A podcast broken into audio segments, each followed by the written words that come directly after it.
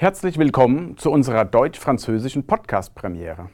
Mein Name ist Joachim Knott und gemeinsam mit meinem französischen Kollegen Julien Vorturier sind wir davon überzeugt, dass das deutsch-französische Tandem gerade bei der Zukunft Europas von ganz besonderer Bedeutung sein wird.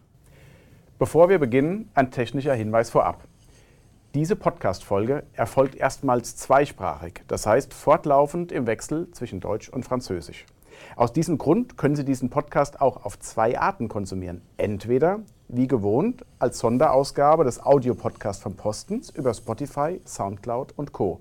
Oder, sollte Ihr Französisch in letzter Zeit ein wenig eingerostet sein, dann können Sie sich diese erste deutsch-französische Ausgabe auch als Videopodcast auf den sozialen Kanälen des Auswärtigen Amtes und der französischen Botschaft ansehen. Dort dann durchweg mit Untertiteln versehen. Bonjour à tous et bienvenue. Nous sommes heureux de vous présenter aujourd'hui un podcast consacré à la conférence sur l'avenir de l'Europe entre Anne-Marie Descôtes, ambassadrice de France en Allemagne, et Miguel Berger, secrétaire d'État au ministère fédéral des Affaires étrangères allemand. Pour animer cette discussion, nous poserons à nos deux invités cinq questions pour vous expliquer ce qui se cache derrière la conférence sur l'avenir de l'Europe. Liebe Frau Botschafterin, lieber Herr Staatssekretär, heute geht es um nicht weniger als die Zukunft Europas. Vor knapp einem halben Jahr, am 9. Mai diesen Jahres, haben die Europäische Kommission, der Rat der 27 Mitgliedstaaten sowie das Europaparlament gemeinsam die Konferenz zur Zukunft Europas ins Leben gerufen. In ganz Europa sind derzeit Bürgerinnen und Bürger aufgerufen, ihre eigenen Vorstellungen von einem künftigen Europa zu äußern. Deshalb die Frage an Sie.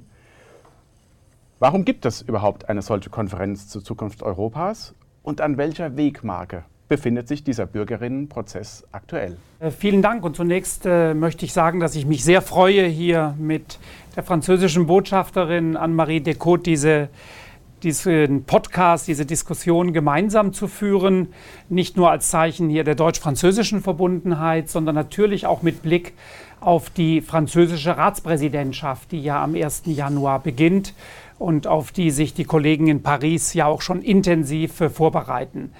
Warum ist das wichtig? Also aus meiner Sicht stehen wir in Europa, ähm, und das hat Covid auch, glaube ich, noch einmal sehr deutlich gezeigt, an einem Punkt, wo wir für uns definieren müssen, welche Art von Europa, Europäischer Union wollen wir in den nächsten 10 bis 15 Jahren haben.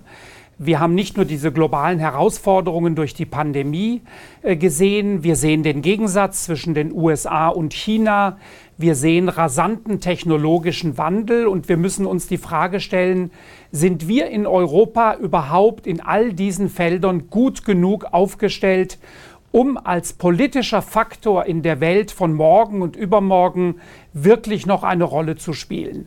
Ich glaube, das sind die Fragen, die wir mit den europäischen Bürgern diskutieren wollen. Und lassen Sie mich noch ergänzend sagen, für mich ist wichtig, dass wir diese Diskussion nicht nur in den Zirkeln führen mit den üblichen Europa-Experten, sondern dass wir insbesondere diesen Dialog mit den Bürgerinnen und Bürgern führen. Denn es kommt darauf an, dass sich die Breite der Bevölkerung mit diesen Themen beschäftigt und sich diese Fragen stellt, die für die Zukunft Europas so grundlegend wichtig sind.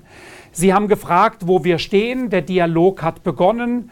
Wir hatten die erste Veranstaltung, jetzt in dem Fall nicht deutsch-französisch, sondern deutsch-italienisch, zwischen Minister Maas und dem italienischen Außenminister Di Maio. Seitdem hat es unzählige Beiträge zu allen möglichen Themen gegeben, Bürgerforen. Und ich würde sagen, wir sind jetzt etwas weiter als die Halbzeit bei dieser Zukunftskonferenz. Je crois que, euh, en effet, euh, euh, le secrétaire d'État a très bien posé le cadre de cet exercice qui doit être avant tout participatif, parce que la question essentielle, c'est de savoir comment on peut associer les citoyens européens finalement à cette réflexion et ne pas la limiter au cercle des, diplomates ou des, ou des, politiques.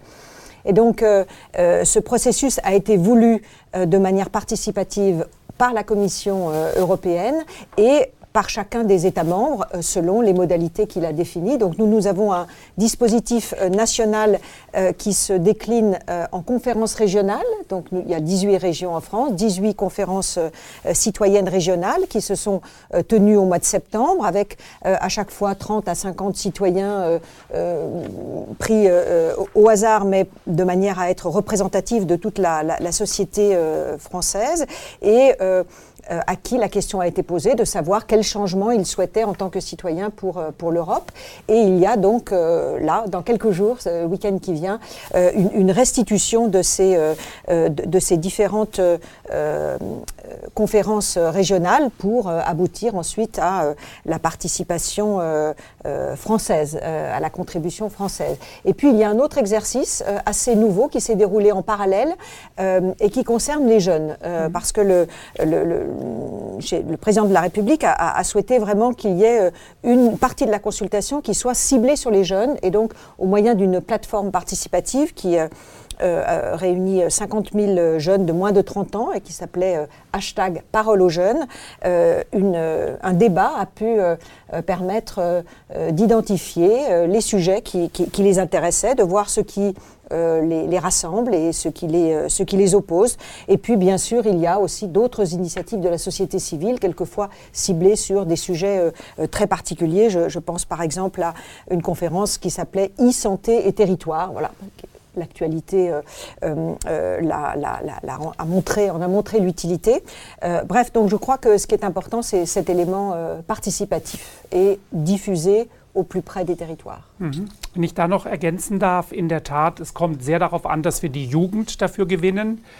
Bei den Bürgerforen gibt es, glaube ich, auch einen Mindestanteil an äh, unter 25-Jährigen, die daran teilnehmen sollen. Und ich habe auch gesehen, dass unser deutsch-französisches Jugendwerk ja. sich, glaube ich, auch sehr aktiv beteiligen mhm. wird. Mhm. Merci beaucoup. Madame l'ambassadrice, quels sont les thèmes qui ressortent jusqu'à présent des différents exercices de consultation des citoyens, justement alors je crois que je ne surprendrai personne en disant qu'il euh, y a quatre thèmes dont euh, euh, le tout premier qui est la question du climat, du changement climatique et du développement durable qui est vraiment un, thème de préoccupation majeur avec, je dirais en corollaire, les questions de l'économie raisonnée ou de l'économie circulaire. L'autre thème qui ressort assez massivement, c'est celui d'une Europe qui protège et qui permet à ses citoyens euh, d'avoir un niveau de vie euh, euh, satisfaisant dans toute, l'Union européenne. Troisième sujet également important, celui des valeurs, celui des valeurs européennes, de l'état de droit et tout ce qui, dans cette Europe, peut faire société au sens euh, sociétal, euh, culturel, euh, à travers les échanges entre les, citoyens. Et puis le quatrième sujet, je dirais qu'on peut le regrouper sous le, concept d'Europe puissance, mais pas forcément au sens uniquement diplomatique, mais vraiment d'une Europe qui est forte, forte dans, dans, sa capacité à tenir sa place dans le monde, à jouer un rôle et notamment euh, montrer qu'elle est innovante dans la lutte contre le changement climatique, par exemple, mais également euh, au, plan de, la sécurité, des relations internationales. En tout cas, qu'elle ait la capacité de faire entendre sa voix. Ce sont, disons, les, les, sujets que nous avons pu identifier dans, le, dans les conférences qui se sont tenues mhm. jusqu'à présent. Ja, wenn ich hier vielleicht einfach nur ergänzen kann, wichtig ist, dass die Bürgerinnen und Bürger die Möglichkeit haben, grundsätzlich jedes Thema anzusprechen, das ihnen wichtig ist. Aber ich teile natürlich die Einschätzung, Klima, Umwelt ist sicherlich für die gerade für die äh, jüngeren Leute das überragende äh, Thema, das überwölbende Thema. Ähm, ganz wichtig auch, äh, was du angesprochen hast, die Frage der Werte, also die Demokratie in Europa. Leider sehen wir ja auch in manchen europäischen Staaten autoritäre Tendenzen in Fragestellung ähm, des Vorrangs des Europäischen Gerichtshofs vor nationaler Verfassungsgerichtsbarkeit äh, wird in Frage gestellt. Also das sind Themen, die wir auch unbedingt besprechen müssen. Dazu gehört natürlich Gesundheit, Gesundheitspolitik. Wie können wir uns bei einer Pandemie ähm, die hoffentlich nie wiederkommt, aber das kann man ja leider nicht wissen. Wie können wir uns da europäisch besser aufstellen? Themen wie Migration und natürlich auch ein ganz, ganz wichtiges Thema ist die Digitalisierung. Wie können wir es schaffen, bei der Digitalisierung Europa wieder ganz nach vorne zu bringen? Denn wir haben hier einen deutlichen Rückstand gegenüber China und den USA. Und wenn Europa in der Welt der Zukunft eine Rolle spielen will, dann muss die Digitalisierung ganz vorne auf unserer Agenda stehen. Und natürlich der Punkt eben der Handlungsfähigkeit unserer Außen- und Sicherheitspolitik. Ähm, das, was man gerne unter dem Stichwort strategische Autonomie oder europäische Handlungsfähigkeit beschreibt. Also ist Europa in der Lage, zumindest auch in seiner Nachbarschaft, dafür zu sorgen, dass dort Konflikte äh, gelöst werden können und beigelegt werden können.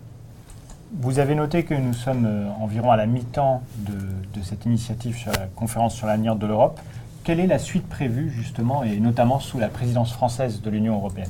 Alors, comme je l'ai indiqué, il y a donc eu euh, ces, 18 conférences euh, régionales, une, restitution, une synthèse qui va être faite donc, dans, les, dans les, jours euh, qui viennent. Donc, je ne, peux, je, ne peux, rien dévoiler à ce stade sur le, sur le contenu, mais ce qui va se passer ensuite sous présidence française, eh bien, il y a un grand rendez-vous qui est déjà prévu à, le 11 mars à, à Strasbourg, organisé donc, par les institutions européennes qui sont porteuses de l'initiative. Ce que nous souhaitons, c'est qu'à cette occasion, eh bien, euh, nous puissions, chacun des, États membres et, la Commission puissent faire état devant l'ensemble des chefs d'État et de gouvernement euh, des conclusions euh, de, cette, de cette conférence. à partir de là, ce que nous espérons, c'est qu'on pourra en tirer, et c'est à la Commission de le faire, des thématiques et des propositions très concrètes. Et puis, je dirais, troisième étape, puisque Mme von der Leyen s'y est engagée, c'est que ces, propositions concrètes euh, eh bien, puissent être mises en œuvre très vite, euh, puisque c'est un, mm. engagement euh, qui a été pris devant les jeunes au moment de, de l'ouverture de la conférence. Et je crois que c'est quelque chose qui est très attendu, c'est-à-dire qu'il y a d'un côté cette nécessité de participer, de se sentir partie prenante au processus euh, d'avancement, de, développement de l'Union européenne, euh, mais pour que euh, l'adhésion soit là et pour que la, crédibilité des, politiques soit, je dirais, réelle, il faut que nous montrions, ou en tout cas la Commission montre sa capacité très vite à mettre en œuvre de premières propositions.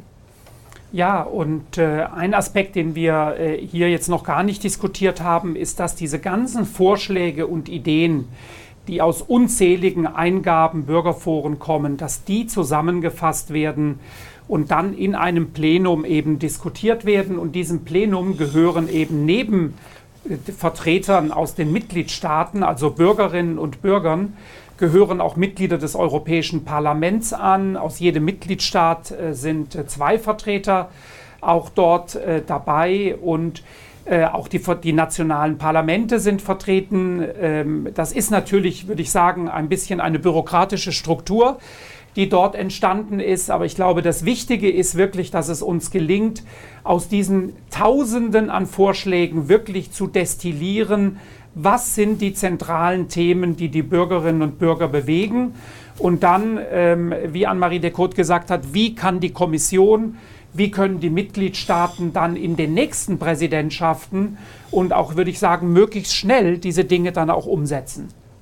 Frau Botschafterin hat es eben angesprochen, äh, die äh, französische Ratspräsidentschaft ist ein wichtiger Meilenstein auf dem Prozess der Zukunftskonferenz. Einen ersten Startschuss hat es ja unter der deutschen EU-Ratspräsidentschaft gegeben. Was ist aus Ihrer beider Sicht ein deutsch-französisches Element in dem, in dem ganzen äh, Zukunftsprozess und auch vielleicht welchen spezifischen deutsch-französischen Impuls hat es gegeben oder kann es eben auch hierfür geben? Also wir hatten ganz am Anfang im Jahr 2019 haben sich Deutschland und Frankreich gemeinsam Gedanken gemacht über die Struktur, über den Ablauf dieser Zukunftskonferenz. Wir hatten schon das deutsch-französische Jugendwerk erwähnt. Es gibt natürlich auch andere Veranstaltungen, wo wir versuchen, äh, Bürgerinnen und Bürger aus beiden Ländern zusammenzubringen. So hat es im Juni, glaube ich, unter Einbeziehung Luxemburgs auch eine Veranstaltung gegeben.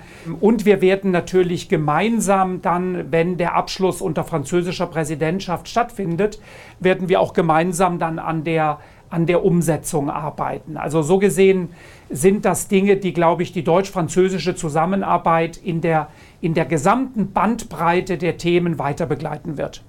Tout à fait. Je crois que c'est vraiment un des grands sujets euh, avec lesquels nous avons réussi à construire ce pont entre la présidence euh, euh, allemande de l'Union européenne et, et, et, la nôtre. Et, et nous nous sommes euh, concertés tout au long du, du processus. Et pour être euh, très concrète, euh, il y a eu euh, dans les travaux et dans les consultations une dimension franco-allemande, puisque j'ai parlé tout à l'heure des, des, conférences régionales. Tout naturellement, la conférence qui s'est tenue dans la région Grand Est mmh. a associé des représentants des lenders frontaliers, donc du Bade-Württemberg, de Rhénanie-Palatinat, de Sarre.